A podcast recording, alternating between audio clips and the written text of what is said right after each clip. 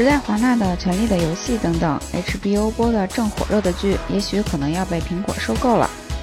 难道以后苹果要搞个苹果电视台？反正谁是老板都行，我们只要还能定时的啃着鸭脖子追剧，就是幸福的。阿里巴巴其实是个技术公司，有报告显示，阿里巴巴的专利数量和申请量已经大幅度超过了国际平均水平。其实从双十一这件事上就能感受到阿里巴巴技术含量的洪流了。一般的技术真的是顶不住，大牛们的专业值得我们跪下来好好学习。对于美女。大家的理解都是不一样的，当然，搜索引擎也是这样的。百度和谷歌搜索美女图片，你会有一个不一样的惊喜。就告诉你们这么多，反正我是不会告诉你哪一个搜出来的美女图比较容易流鼻血的。